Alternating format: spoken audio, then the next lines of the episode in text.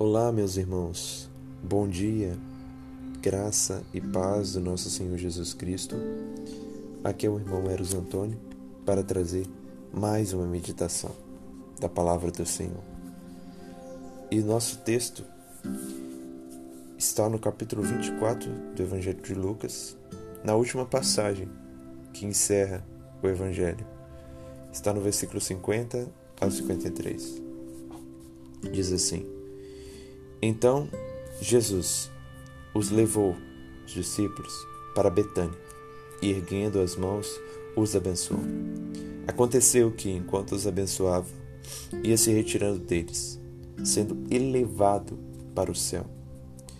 Então, eles, adorando, voltaram para Jerusalém, tomados de grande júbilo. Estavam sempre no templo, louvando a Deus. Nosso Senhor Jesus Cristo já tivera anunciado aos seus discípulos várias vezes durante seu ministério que ele seria morto, crucificado pelos judeus, pelos gentios. E após a morte de Jesus Cristo, os discípulos ficavam ficaram com bastante temor, com medo dos judeus. Alguns até de Jerusalém fugiram, como os dois discípulos de Emaús.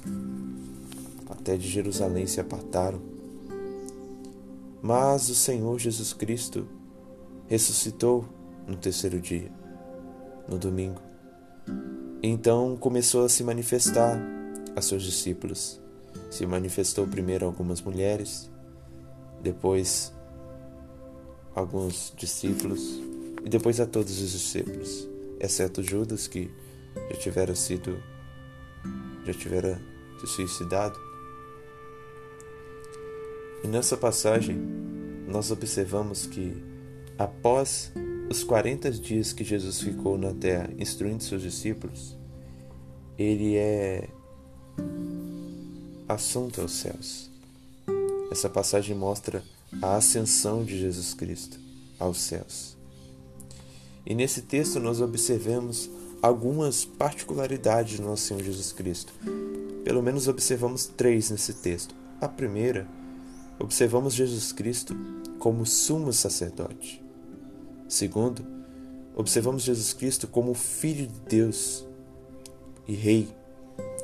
E terceiro, observamos Jesus Cristo como o próprio Deus. Sumo sacerdote por quê? Porque ele ergueu as mãos em Betânia para os seus discípulos e os abençoou. E esse erguer de mão e abençoar era um ato sacerdotal, em que o sacerdote fazia após a oferta do sacrifício. Observamos isso no capítulo 9, versículo 22 de Levítico.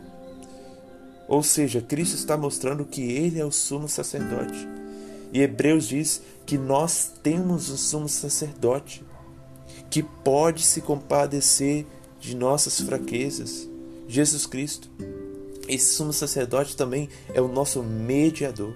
E nós só podemos ter um relacionamento com Deus, se achegar a Deus, entrar no, na, na presença de Deus através de Jesus Cristo. E é Ele mesmo que nos capacita, pois Ele é o nosso mediador que nos abençoa. E nós somos abençoados em todas as regiões celestiais em Cristo, diz o a Epístola de Efésios no capítulo 1.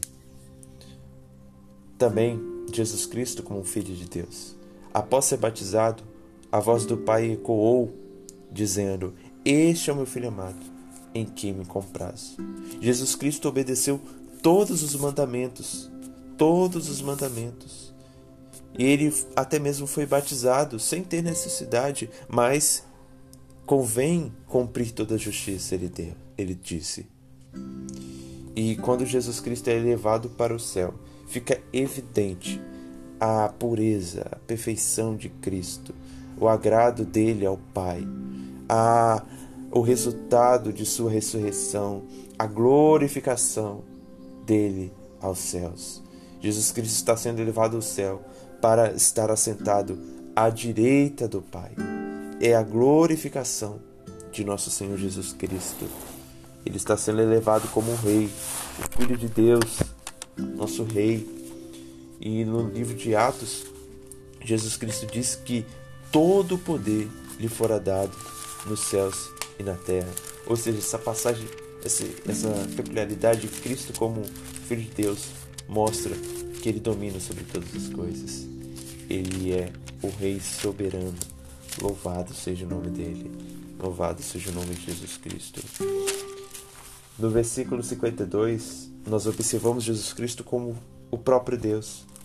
Os discípulos adoraram ele e voltaram para Jerusalém. Os mandamentos nos advertem que existe apenas um Deus e que somente a ele devemos adorar. E esse Deus é o Deus triuno, é o Deus Pai, é o Deus Filhos e é o Deus Espírito Santo. Um Deus triuno do qual Cristo é o Filho, o Redentor, o Salvador, que é digno de toda adoração. Toda adoração. Anjos não recebem adoração. Volta e meia, é, no, na Epístola de Apocalipse, em Apocalipse, no livro de Apocalipse, é, João teve uma visão de um anjo e ele se ajoelhou para adorar um anjo. E o anjo disse: Levanta-te, porque eu sou co-servo com você ou seja, eu sou servo também, eu não recebo adoração. Mas Cristo foi adorado pelos seus discípulos. E ele não advertiu por quê? Porque ele é digno de adoração. E o versículo 53, ele encerra mostrando o resultado dessa manifestação de Cristo nos seus discípulos.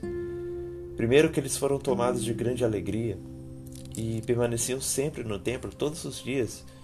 Virou rotineiro para os discípulos irem sempre no templo louvar a Deus. Por quê? Porque conscientes de que Cristo é o sumo sacerdote, de que Cristo é o Rei, o Filho de Deus, assentado à direita do Pai, e de que Jesus Cristo é o próprio Deus. Pelo menos esses três motivos devem produzir em nosso coração grande alegria. Por quê? Porque nós podemos ter acesso a Deus conscientes de sua grandeza, de sua soberania, porque temos o sumo sacerdote divino, que morreu, mas ressuscitou, sendo o sacrifício eficaz para as nossas vidas. E isso deve produzir em nós uma vida de ação de graça, uma vida de louvor a Deus, uma vida de gratidão. Assim como os discípulos permaneciam no templo louvando a Deus, nós, conscientes dessa grandeza de Cristo, desses atributos, dessas peculiaridades do Senhor, devemos também louvar a Deus, ter uma vida de adoração sincera. E encerrando, o apóstolo Paulo disse que grande é o mistério da piedade. Jesus Cristo, aquele que foi manifestado na carne, foi justificado em espírito, contemplado por anjos, pregado entre gentios, crido no mundo, recebido na glória. É isso que deve nos motivar a uma vida de adoração, piedade e gratidão.